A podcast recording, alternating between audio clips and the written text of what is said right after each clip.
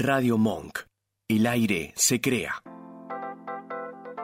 Bienvenidos a Mi Lado B, un espacio dedicado a los sentidos. Dale, prepárate, vamos a disfrutar de un nuevo encuentro.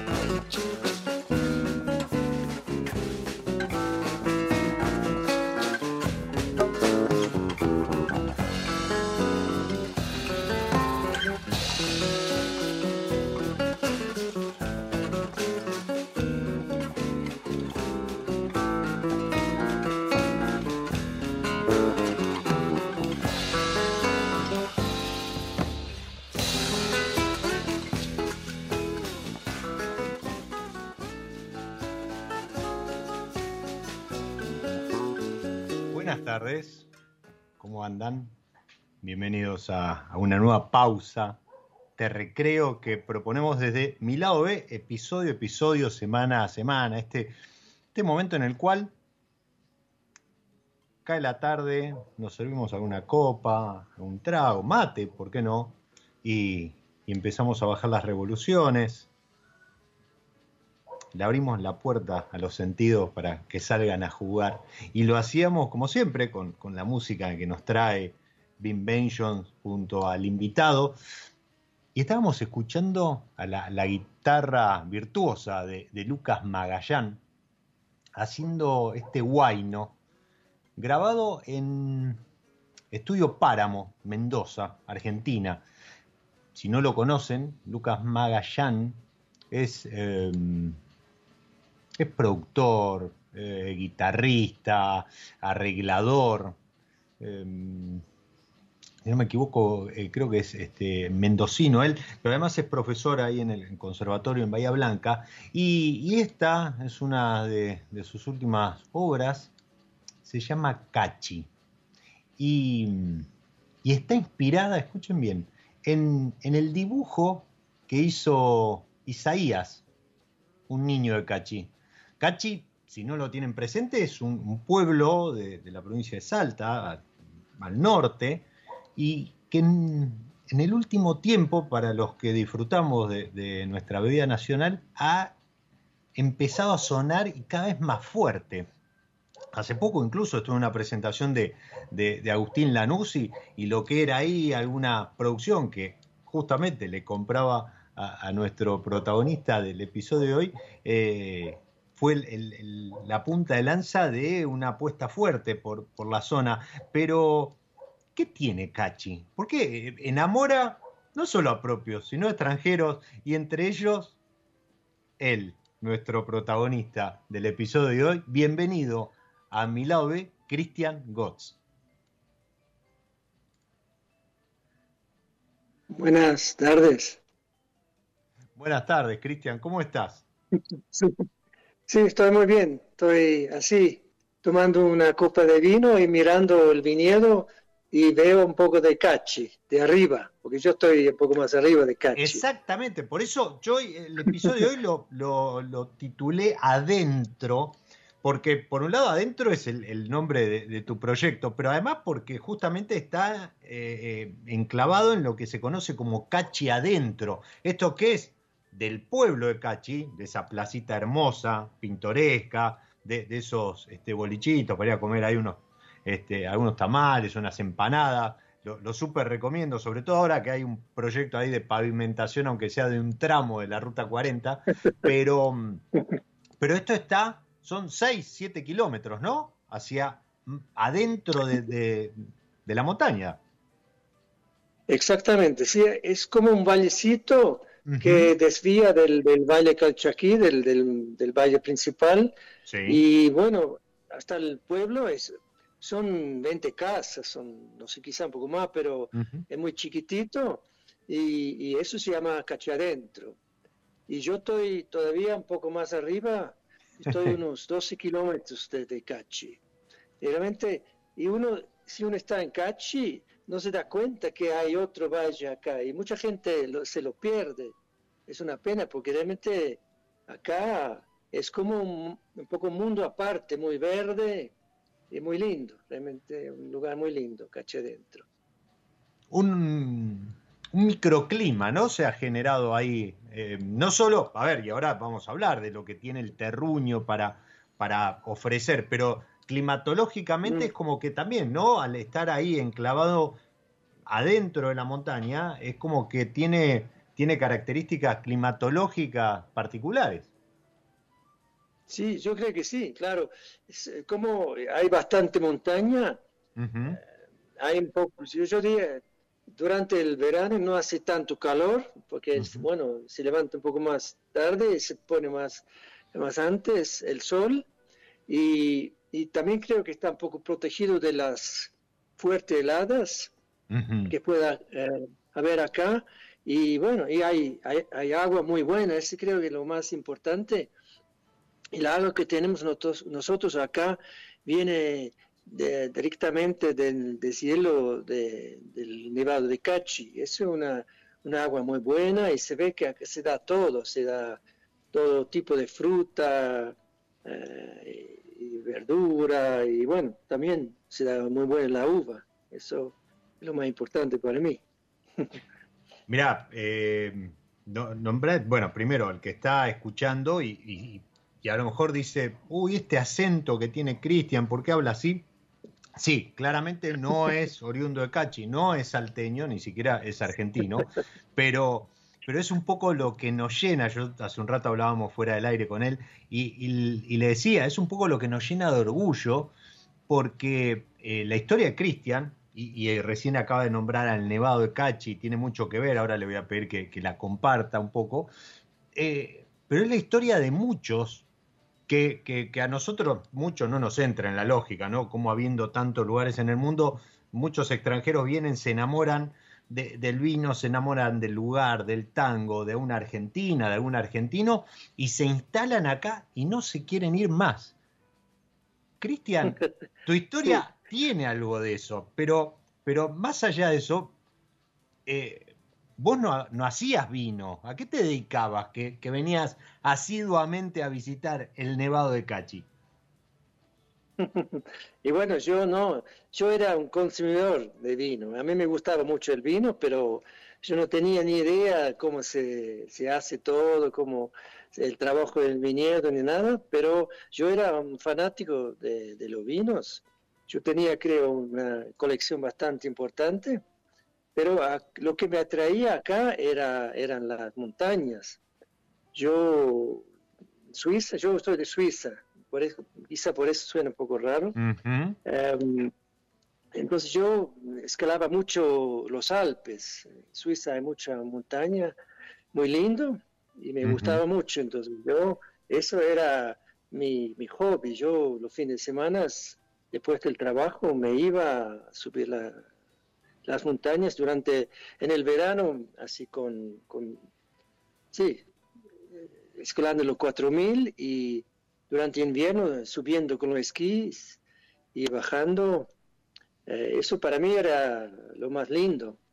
Pero cuando empecé a ver que acá hay montañas además más altas y muy lindas y mucha menos, mucho menos gente, porque en los Alpes hoy en día realmente hay mucha gente que va a la montaña. Acá, si uno elige, si no, claro, si uno elige la Concagua, hay mucha gente también, pero lo demás montañas que son más lindas o igual como, como la Concagua, no hay nadie. Entonces es otra cosa, es otra aventura. Uno realmente depende uno para subir esa. Eso me gustaba mucho. Pero no lo hacías, o sea, no, no como profesional, ¿no? Era parte de, practicar un deporte. Sí, bueno, mi hermano es guía de, montaña, eso sí. Ah, pero yo no, yo era, yo trabajaba en la informática pero yo era, sí, subía mucho la montaña y bueno, empecé con Ecuador, después me fui a, muchas veces a Bolivia, tiene unas montañas mm. increíbles. Sí. Chile también, el norte con sus, con sus volcanes, es increíble. Y bueno, y después subí una vez acá en el 94 a Yuyayaco, algunos años antes que han eh, descubierto las momias allá. Sí. Y, sí, y después, claro, llegué al Nevado Cachi. Ah, y eh, no me ha traído mucha suerte porque nunca eh, conseguí subirlo, pero me di cuenta que acá es, había un paisaje increíble. Por eso, eh, sí, yo vine por primera vez en el 91 a, a Cachi y me preguntaba, ¿cómo es posible que no haya nadie que venga acá. No hay turistas, no había turistas, o muy pocos.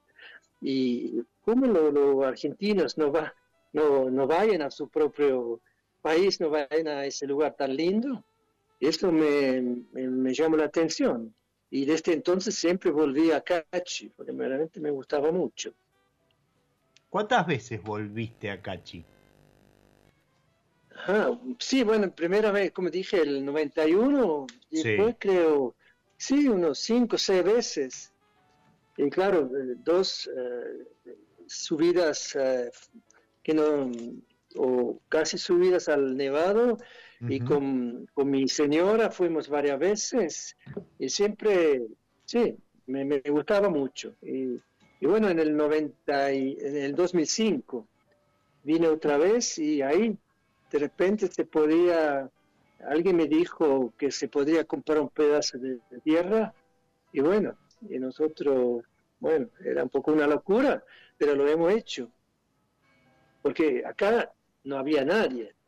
No había Eso te iba a preguntar. A ver, yo estuve en octubre en el NOA, llegué hasta Cachi, estuve ahí con, con, la gente de Mira Luna y realmente es es un oasis, ¿no? Para, para lo que es el entorno, todo lo que uno viene viendo por lo, lo que este, viene recorriendo por la Ruta 40 o después por, por la Cuesta del Obispo y demás, cuando llegas a Cachi, adentro, es, esos mantos verdes realmente son un oasis respecto de, lo, de lo que se ve hasta llegar ahí. Pero realmente vimos un, un, pueblito, ¿no? A ver, que no suene a lo mejor este, desmerecedor de Cachi, pero es un pueblo como tantos otros eh, en el NOA, ¿no? Muy pintoresco, eh, la, gente se junta alrededor de la plaza, algunos lugares y demás. Pero estoy hablando del 2022. No quiero pensar 17 años atrás, en el 2005, mucho menos en el 91, cuando vos llegaste, claramente no, entiendo que no, no había nada. ¿Qué, ¿Qué, te encontraste ahí como, quiero decir, como infraestructura? Mm. Y bueno, no, en, el, en el pueblo sí había infraestructura, sí. No, pero cuando vine por primera vez en 91, había creo dos, no eran ni teléfonos, era no sé, por radio, había dos teléfonos para todo el pueblo. Entonces la, gente que quería hablar con, con su familia en Buenos Aires, donde sea, tenían que hacer cola y, ahí esperaban todo el mundo. Y aparentemente todo el mundo escuchaba que decía eh, que hablaba la, madre con su hija en Buenos Aires, todo eso, era bastante abierto todo. Y ahí sí, eh, y a las 11 se, se cortó la luz no había más luz a las 11, después de las 11. Entonces, pero en 2005 ya ha sido otra cosa, ¿no? Había, sí, ya... Ya había más movimiento, más, más este, habitantes. Claro, sí, sí. Pero acá arriba, donde compré yo, no había ni señal de, de celular, no había luz, no había nada, no había ni una, ni una viña. Yo empecé realmente de cero. Y si pienso hoy, obviamente ha sido un poco una locura, no sé por qué lo hice, pero lo hice y no salió tan mal, gracias a Dios.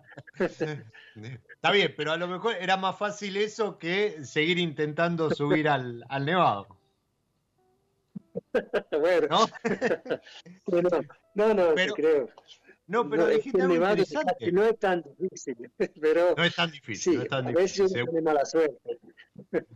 No, pero ¿qué, qué pasó? Perdón, me, me, desvío, iba a hacer otra pregunta, pero eh, eh, ¿hubo algún tema climático? ¿La ruta a lo mejor no era la, la mejor? ¿Por qué no? Más allá de vos decís que es mala suerte, pero ¿qué, qué, qué pasó que no, no lograste? Claro, éramos dos personas. Yo, no son, yo siempre llevé un amigo mío que, que le gustaba también subir la montaña.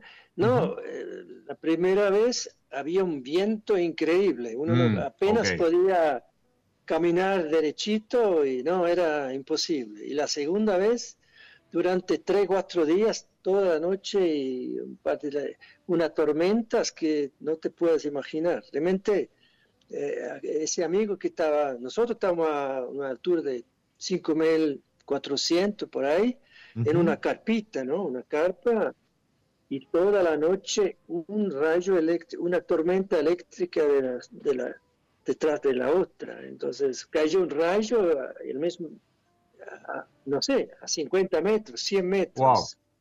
Y era, no era muy agradable, te digo, no es muy agradable eso. No, no, seguro. Y uno, uno saca todo que este metal, lo, lo pone más lejos posible y reza que no, que no, que el rayo se vaya un poco más lejos. Pero esa noche me dijo mi amigo, él estaba seguro que iba a morir esa noche, estaba seguro. No pensaba que iba a sobrevivir esa noche.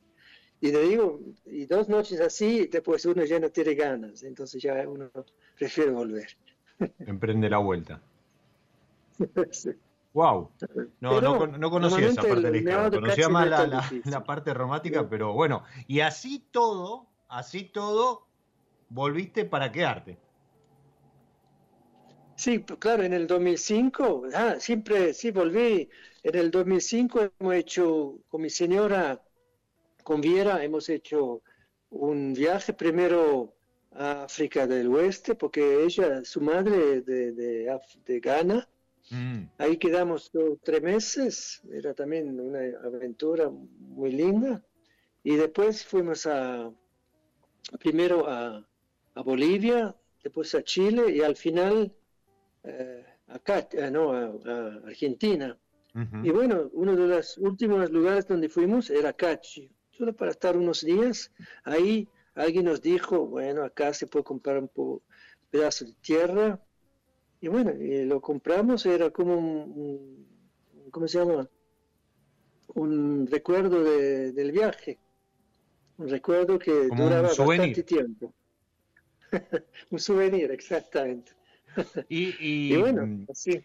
No, y te iba a preguntar eso, o sea, lo compraron no no con ningún plan en particular, sino porque se presentó la, no, no, no, no. la, oportunidad no era tan, claro, era otra, eh, Argentina estaba saliendo de otra crisis y los precios no eran tan caros y bueno, era algo, pero en el fondo ha sido un poco una locura. Yo no tenía trabajo, mi señora no tenía trabajo y volvimos a Suiza y sí, gracias a Dios yo conseguí un, un empleo que me daban cinco o seis meses que yo podía estar acá en Argentina para hacer todo eso acá. Pero los primeros años yo trabajaba en Suiza para ganar la plata y el resto del tiempo yo pasaba acá para hacer todo eso, porque acá no había nada. Había, primero teníamos que hacer la, la infraestructura. Acá se riega todo por goteo, entonces hay que hacer una represa, hay que hacer poner la cañería, hay que poner, sí, eh, bastante trabajo y recién hemos podido, hemos podido eh, plantar eso. Pero alguien, yo conocí a un ingeniero agrónomo de Cafayate, muy bueno, y él me ayudó. Sin eso no lo habría hecho. Porque es, es bastante complicado la costa. No es, no es una industria, viste que, muchas veces dicen, no, tengo un dinerito, voy a comprar ahí para hacer un vino, no sé qué, pero, pero la realidad es que no, no, es, no es fácil plantar un viñedo eh, durante los primeros cuatro o cinco años, con suerte, este, no, es, poner, poner, o sea, es invertir, invertir, invertir, pero es como que todavía, viste, no, no ves el resultado y demás. Con suerte, digo, porque muchas veces incluso hasta pasaron 4 o 5 años y tenés que arrancar todo y plantar otra cosa. Eh, ¿Cuándo, o sea, compraste en el 2005? ¿Cuándo fue la primer cosecha que vos dijiste, bueno, como para probar, para ver qué, sale? Sí, en 2009. 2009, o sea, bien. Dentro de todo te fue bien. Eran 500 kilos. ¿Cómo?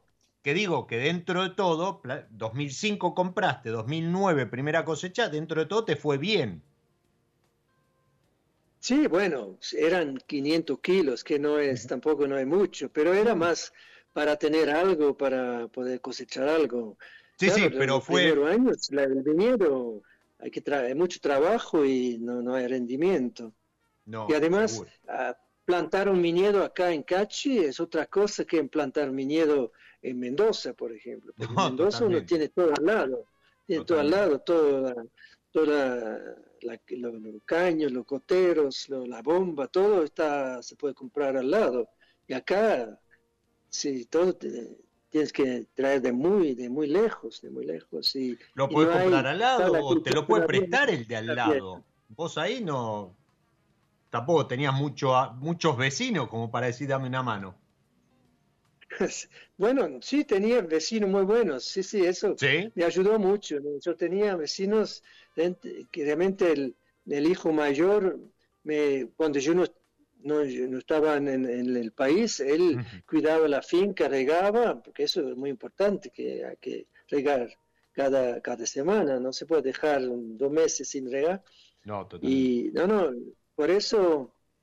Eh, realmente he tenido mucha suerte con mis vecinos, siempre me han ayudado mucho, sí, mucho. sí, sin mis vecinos, sin mi gente que tengo ahora, eso no tendría sido posible, realmente. Bueno, yo creo que sin, sin eh, esta locura que hiciste vos, o, o, los buenos vecinos, o las locuras que hicieron varios ahí en Cachi, yo creo que hoy no, no estaríamos eh, disfrutando de lo que este terruño metido ahí en un vallecito perdido eh, a, a, 10 kilómetros del pueblo de Cachi eh, tiene para ofrecer. Y esto no lo digo yo, este, Tim Atkin también lo, ha alabado ahora en este viaje, una vez más, respecto de, de lo que son los vinos de ahí. Ahora, cuando vos plantaste, mencionabas recién a un, a un ingeniero agrónomo de Cafayate, ¿sí? Que, te dio una mano. Cuando sí, Javier Grané. ¿Perdón? Se llama, Javier Grané. Javier Grané, perfecto. Cuando vos lo contactaste A, Javier, porque te dieron el contacto, porque el amigo de un amigo de un amigo lo, conocía y te dijo, no, pues él te va a ayudar, etcétera.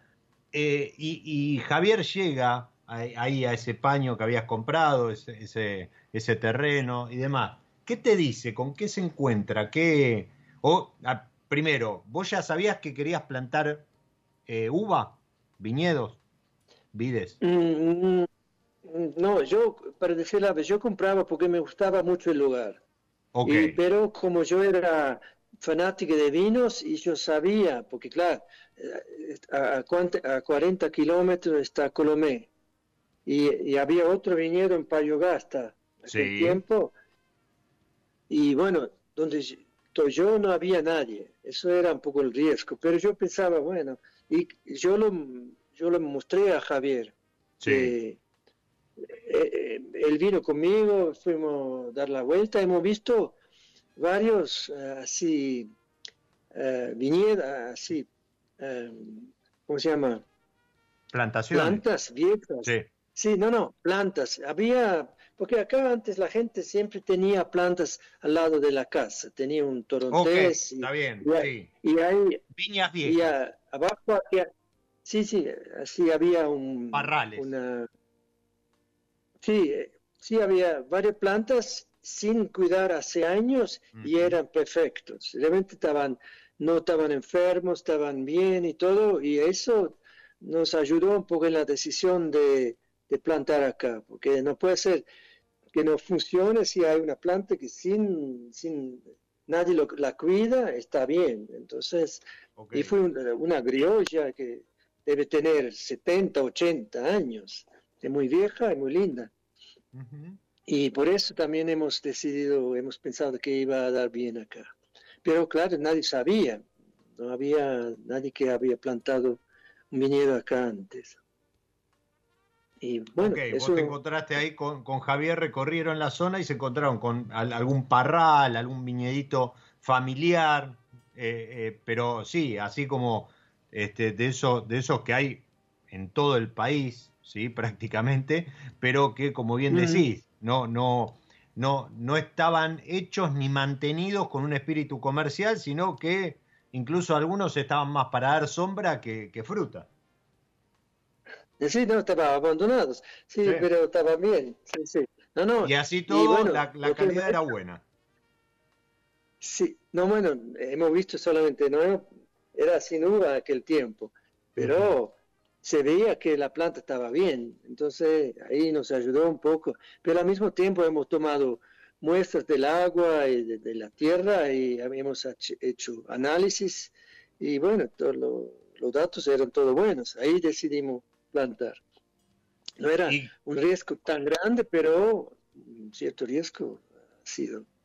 Y bueno, al final realmente eh, no di razón, creo razón acá, realmente se da una uva bastante buena, creo, bastante excepcional. ¿Y qué plantaron? Esa, esa primera decisión, ese, ese, ese primer inicio, con, como vos decís, ¿no? Con una apuesta, con un riesgo, que, ¿por, dónde, ¿por dónde se inclinaron? Sí, bueno, nosotros, bueno, yo, claro, acá para mí era claro que mis perros. ¡Hey, fui! Mis perros. bueno, para mí era clara, claro, Malbec, hay que plantar Malbec y hay que plantar Torontés. Para, mí era claro. Aunque la gente me decía eh, que el Torontés nunca te va a madurar, yo, yo tengo, creo que hay alguien en la puerta ya. ¿Me puede espera un minuto? Sí, mira, yo mientras hago una pausa, porque estamos más o menos en tiempo, dale, vos atendés eso y yo me quedo acá con, el Vasco, vamos a poner un poquito de música en esto que, que semana a semana jugamos con, la gente de San Felicien, no sin antes decir que eh, volvió el calor a, Buenos Aires y yo siempre hidratándome, estoy, vieron los que pasaron por las stories ahí en Instagram, vieron que estoy con Aquapana que cambió la imagen. Yo había comentado que el tamaño este de un litro en PET es espectacular para, para llevar este, incluso al gimnasio, si no está la de 500, pero además cambiaron la imagen. Entonces ahora tenés un tenés de fondo ahí con, un color violeta, lila, lo que sería eh, un, viñedo, un campo, una plantación, ¿sí? una vista de la Toscana y tenés la flor de lis mucho más predominante, aparte se le da otra importancia a, la, marca, al nombre ¿sí? de lo que era antes, pero además, nuevamente, lo práctico de este PET de, un litro y se viene me estaba comentando Julia, que se viene también el restyling en las botellas de vidrio. Así que seguramente eh, en los restaurantes donde encontrás Aguapana y San Pellegrino vas a encontrar también esta, este rediseño de imagen en las botellas de, de, vidrio. Pero nuevamente, esta botella de litro es ideal para que te acompañe a la playa, al gimnasio, para tener ahí en la oficina y como siempre hidratarte con la mejor agua italiana. Y como les decía recién, mientras Cristian atiende ahí a, los perros o quien estaba en la puerta, eh, en Cachi, él está en Cachi, está hablando desde el viñedo, recién lo decía, está con una copita de vino del que vamos a estar hablando ahora, que es lo último que lanzó Vinos Adentro, que es este cacheño Malbec 2021. Pero mientras tanto, hacemos esta pausa dentro de la pausa, como digo siempre, y... Mm, y jugamos con algunas de las variedades que San Felicien tiene en, sus, en su portfolio. Y para hoy elegí bien de verano, una, una variedad blanca muy expresiva como es la Sauvignon Blanc y ese toque cítrico tan particular.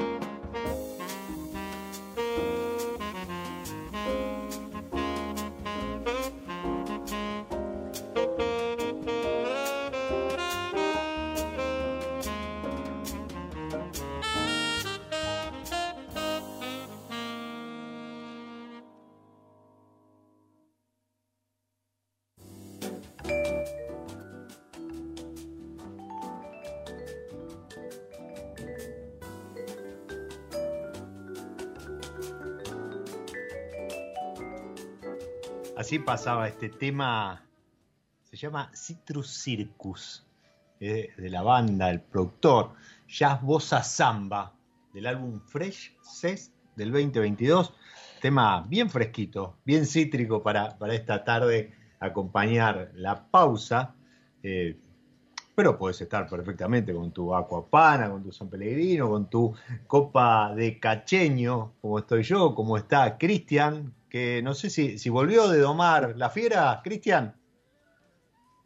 Sí, sí, está bien. Está, ¿Había ahí? ¿Era, ahí o no, había no estaban celosos? ¿Te escuchaban hablar y...? Sí, no está muy acostumbrado a dar entrevistas. Ahí está, ahí está. bien, bien, bien. Eh, te, te, decía, estamos hablando, si, si recién te, te sumás, estamos hablando con Christian Gotts, suizo, pero un día agarró, se enamoró del lugar, vio la oportunidad, cometió la locura de este, venir un par de veces antes a, intentar escalar el, nevado de Cachi y, vio la, oportunidad, ya por el 2005 compró un terreno y en el 2009 ya estaba cosechando ahí sus primeros 500 kilos de, Malbec, ¿no? Esos primeros 500 kilos. Sí, de Malbec. sí, sí, bien. De, solo había Malbec. Bien. O sea, arrancaron con Malbec, después tímidamente con el torrontés, pues la gente te decía, no, que este vallecito a lo mejor no tiene la suficiente exposición para, para que te madure y demás, te va a quedar verde, etcétera. Exactamente. Y, la duda, porque es todo un suceso, todo el mundo habla no del Malbec o del torrontés, que a lo mejor podría entrar dentro de la lógica, pero si no, eh, si, si, estás ahí del otro lado y ya hablaste, ya escuchaste hablar de Cachi o probaste algún vino, seguramente escuchaste hablar de el Merlot de Cachi. ¿Cómo llegó eso, Cristian? Ah, sí, ajá, bueno. Digo, porque em, para nosotros hasta no hace mucho el Merlot era Patagonia. Sí, sí, bueno, bueno, fue eh, bastante simple porque, bueno, primero decidimos plantar Malbec, porque esa es la, la, uva de, de, Argentina. Mira lo segundo, dentro de todo. y el, el Torontés también para, para, mí, a mí me gustaba mucho. Y, y salió realmente muy bien el Torontés, pero después quería algo para hacer un blend. La idea ha sido para hacer un blend que le da un poco más estructura, un poco más, quizá un poco más de acidez, frescura. Y como acá parece que no, el Cabernet Sauvignon, Cabernet Franc, no le da, no madura bien acá, creo que eso es verdad. Eh, decidimos plantar eh, Merlot, porque a mí, me, a mí mi señora le gustaba mucho el, merlot. Entonces fui, fui culpa de ella que, plantamos. ¿Tenías algún, perdón, no, no te pregunté, si te gustaba el torrontés y te gustaba el merlot, ¿tenías alguna etiqueta este, preferida o sobre la que vos decías, uh, quiero tomar un torrontés, voy y elijo este, o un merlot y elijo tal? De acá a Argentina, ¿eh? No, no, merlot realmente yo aquel tiempo no, sí, quizá algunos de, Mendoza, pero no era que yo quiero hacer algo así, ¿no? Yo eh, realmente por, por, Viera, mi señora, y para hacer un blend, para darle un poco... Ok, está bien, era como para complementar el Malbec. Sí, porque yo sé que sabía que el Merlot acá iba a ser bastante diferente y realmente ha sido así. Y los primeros ocho, nueve años era complicado. Casi hemos eh, dejado de, pensábamos, sí, hay que, hay que injertar o hay que hacer algo, porque no vino muy bien, era bien complicado, no maduraba parejito, era complicado, realmente. Pero de repente, a partir de nueve, diez años, cambió mucho y realmente ahora tenemos poco y es una, una cepa con poco rendimiento, da 4.000, 5.000 kilos como máximo, pero realmente es un vino bien fresco, bueno, sí, a mí me gusta mucho. Eh, y creo mucha gente también le gusta. Y es un, merlot diferente, creo. No es un merlot del Patagonia ni de, de Europa, es, sí, es bastante particular. Y, un merlot de Cachi. Pero totalmente, creo que, sorprendió por eso. Primero porque nadie lo, hubiese esperado o, lo, hubiese imaginado, mejor dicho. Y, no solo resultó, ¿sí? que a lo mejor, como vos decías, ¿no? hubiese estado perfecto para, para incorporar al, que hoy es el, el ícono de la bodega, es el Gran Nevado, pero no solo eso, sino que como varietal funciona muy bien. Y, permítanme, esto es opinión personal, no, porque esté Cristian acá, pero si algo eh, tiene eh, Cachi como terruño, es una, a pesar de las dificultades, por la distancia, por, por el lugar y demás, pero tiene una excelente relación precio-calidad. Y, eso lo van a encontrar tanto en el torrontés este, eh, de, la línea de abajo, ¿sí? en el Merlot, en el Malbec, como también en, los iconos. Y, hablando de esos iconos, eh, la, otra gran cuestión es que siempre se dijo que el torrontés no es una variedad para la madera, ¿sí? que no se lleva bien con la madera. De hecho, eh, hay contados casos en, nuestro país. Así todo, ustedes hicieron una apuesta por un gran nevado torrontés. Y, sí, y sí, y era una, un experimento. No sabíamos cómo iba a salir, pero realmente salió muy bien. Yo estoy realmente muy contento con el gran nevado torrontés.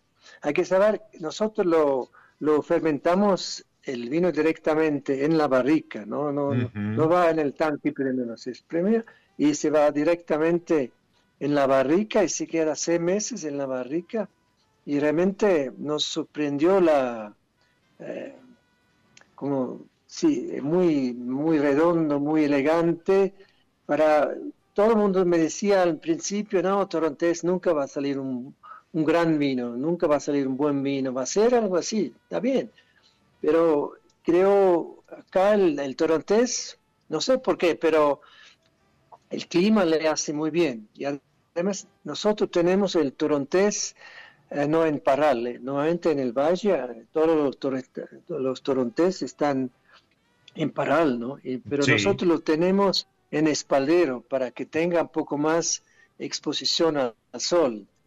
Eh, claro, tenía un poco miedo que no madure, entonces por eso lo he puesto en, en espaldero y ahí algunas racimos están un poco pronunciados, los otros están un poco más verdes, un poco más en la sombra, y creo eso da una, buena eh, mezcla de, uva para después para el vino.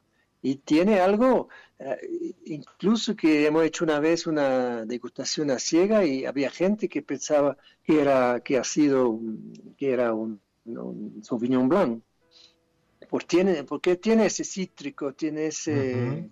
Sí, Ahí va. Esa más de, pero es 100% torontés y realmente eh, muy fresco, muy mineral. A mí me gusta mucho. Y el Gran Nevado tiene eso de la elegancia, todas las características del, del torontés más la elegancia, realmente. Muy bien. Sí, salió bien, hemos tenido suerte.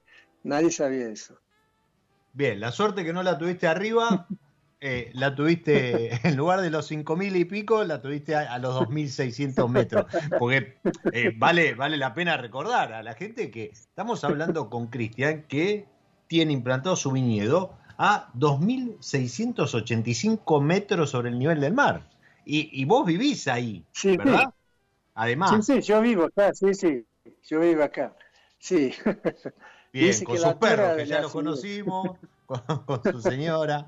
Y, y, Cristian dice, no, salió más o menos bien, sí, me gusta, me gusta. Eh, en el informe del año pasado, de mm, tanto eh, Patricio Tapia, Pato Tapia en su, en su descorchado, como en eh, Tim Atkin, ¿sí? Recuerden, Tim Atkin está ahora recorriendo el, el país preparando lo que va a ser el informe 2023 y por otro lado creo que eh, Pato Tapia está publicando o está arrancando a publicar algunas, algunos anticipos de lo que es el informe 2023 de él, de Escorchado, pero el año pasado, fíjense que no solo a Cristian le pareció que anduvieron bien los vinos, porque eh, el Malbec 2018, 93 puntos Tim Atkin. El Merlot 2020, 92 puntos Tim Atkin, lo mismo que el Torrontés 2021. El Gran Nevado Torrontés, para aquellos que dicen no, que el Torrontés no, con la madera no se lleva y demás, 93 eh, puntos Atkin y 93 puntos descorchados, pero esos 93 puntos de descorchado le valieron también eh, el título de vino revelación. Y el Gran Nevado, ¿sí? el, el icono, el corte de eh, Malbec Merlot, ¿qué es? ¿50-50, 60-40? No, no, no, no. Eh, no, no, 12, 12% de Merlot y el ah, resto Malbec. Está bien, es para terminar de redondearlo. Bien. 88 eh, Malbec, 12 de Merlot, 93 puntos Tim Atkin y 92 puntos de Escorchado. Esperemos este año tener. ¿Presentaste muestras? Sí. bueno, esperamos que, que va a sacar 100 puntos. Eh, bueno, ¿por qué no? Después, para bajar hay tiempo. no, pero te preguntaba, eh, presentaste muestras. Sí, sí, sí, claro, sí, sí, claro. Bien. todos los años estamos presentes. Bien, y presentaste muestras del cacheño, que es el, vino, la, man, la más reciente novedad que tiene vinos adentro y que se corre un poco de esta línea eh, eh, que, hablamos recién, ¿no? De los adentro y los gran nevado. Contanos un poquito cómo, surge este cacheño. Mm. Sí, em, en el fondo eh, el, concepto del vino fue no, no fue mi idea, fue Tomás Cala, es el que me que representa los vinos en Buenos Aires. Él tenía la idea de hacer un, vino nuevo,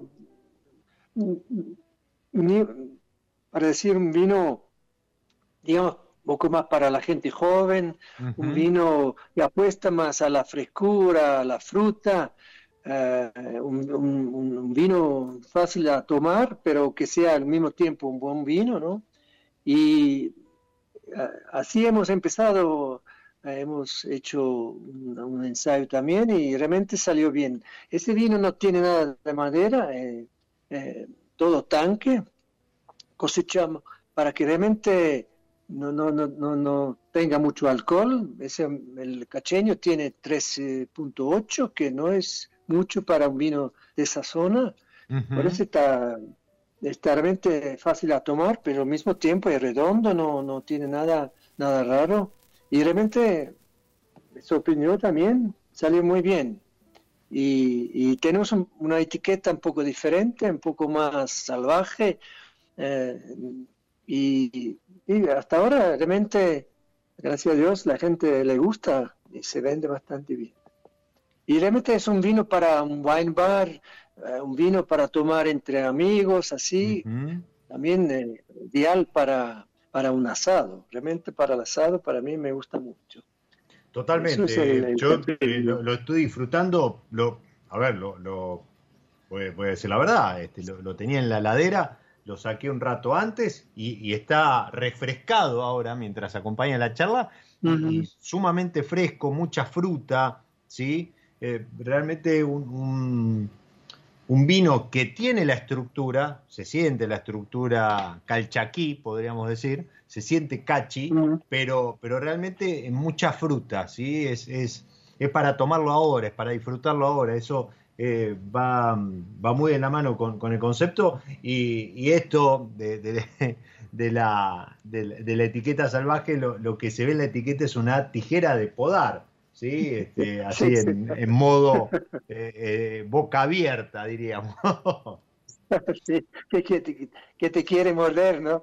Exactamente, le mandamos un abrazo a, Tomás Escala, a Tommy, este, y perdón, y a Musu, a, Mr. Wine, que, me guardó ahí la, botella para poder disfrutar eh, de la charla junto a, Cristian. Estamos hablando de un terruño, ¿sí? un rinconcito del, Valle Calchaquí, de los valles calchaquíes, eh, 2.685 metros, algo que, podría eh, haber sido impensado hace muchos años, ¿sí? impensado porque eh, hoy en Cachi y, en Cachi adentro puntualmente no es solo un proyecto el, que está, no es solo el, el, proyecto de Cristian, sino que son varios productores en la zona y, y se vienen algunas novedades. Hace un rato lo charlábamos con Cristian, este, está Agustín Lanús este, haciendo pie también ahí en la zona después de... él te, compraba, te compra eh, uva a vos, ¿no? ¿Puede ser? Sí, sí, él me compra uva, sí, sí, él me compra uva. Este, eh, eso es el zonal eh, salvaje sí, el Sunal Salvaje de Cachi, sí, sí. Exactamente, sí, este, estuvo presentando justamente esa, esa línea de, de Single Vineyard y, y, esto, a ver, ¿deberíamos esperar más productores? ¿Deberíamos esperar más etiquetas? ¿Deberíamos, ¿Qué, deberíamos esperar de Cachi eh, de ahora en más, Cristian? Bueno, un Tecachi, ese no sé, claro, yo soy, no soy, pero claro, vinieron varios eh, productores eh, que han, eh, ese año o el año pasado han plantado bastante, claro, y, bueno, hay que ver qué, pasa, pero se nota que hay un interés en la zona y creo que por razón, porque realmente es un, un terroir bastante bueno y por, por, el clima, no porque yo soy tan bueno, pero realmente el clima ayuda mucho acá uh, para producir uva muy buena y se nota que hay más interés y se plantó bastante estos años. Yo creo que llegamos ahora en Cachi en total casi a 60 hectáreas. no, no es menos. No es mucho ¿no? para, comparado. Para, para... Cachi es mucho, pero no, claro, no, para Mendoza sí, no por eso, a eso apuntaba. Eh, ¿Ustedes ahí en Minos Adentro en cuánto están? Yo tengo ocho y cuarto hectáreas. Ocho y cuarto. ¿Y tenés pensado expandirte? Mm. O sea, por ahora seguimos con no, el Malbec, no, Torrontés y Merlot. No, no. Eso es suficiente. No, eso es, eh, claro, la altura ayuda mucho en la calidad y todo, pero al mismo tiempo la altura tiene, tiene o el lugar tiene sus problemas, está lejos, eh, uh -huh. el, el, riesgo de, de, heladas tardías, y bueno, sí. Bueno, para mí, yo estoy contento así, y porque planta, hacer vino es más fácil que venderlo, entonces hay que venderlo primero. Eso después se ocupe Tomás. y, y esta... Bueno, yo no... ¿Perdón? ¿Perdón? No, no, no te iba a preguntar por esta 2023, esta, esta cosecha 2023 que entiendo para ustedes a lo mejor está empezando. No, bueno, sería bien empezar. No, no. Es un año bastante complicado, ¿eh? bastante. El primero de noviembre, noviembre hemos tenido una helada terrible. Sí, sí. sí llegó casi a 5 grados bajo cero. Empezó wow. a las diez y media de la noche hasta las 8 de la, de la mañana, siempre con temperatura baja bajo cero.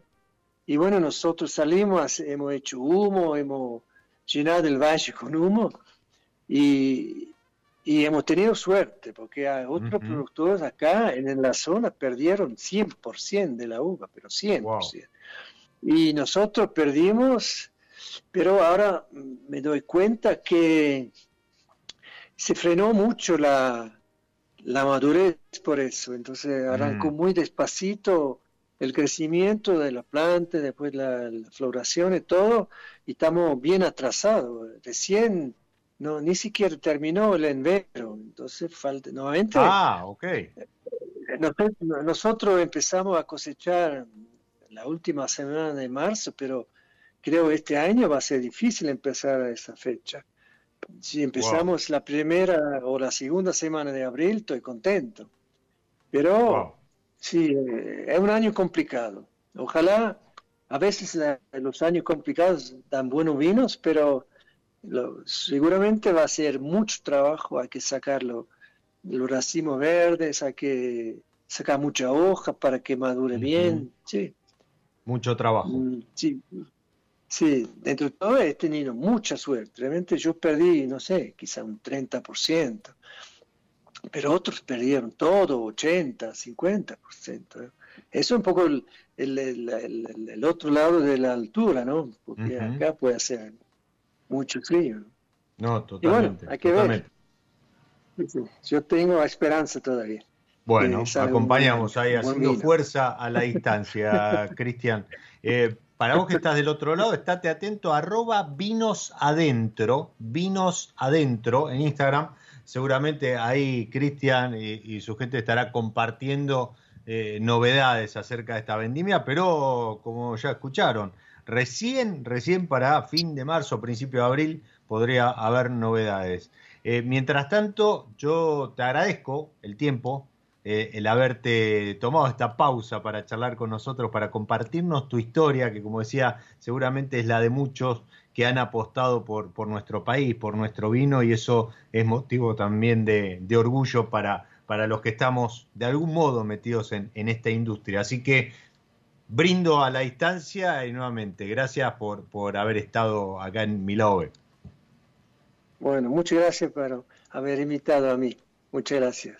No, un placer, un placer como siempre que, bueno. para compartir con vos que estás del otro lado y también te sumaste a, a este episodio estas historias, este, estos vinos, este, nuestro vino argentino y, todo lo que hay detrás de él, ¿no? Este, siempre digo, cuando descorchen una botella, pensá eh, en toda la gente, todas las historias y todo lo que tienen para contar esas botellas.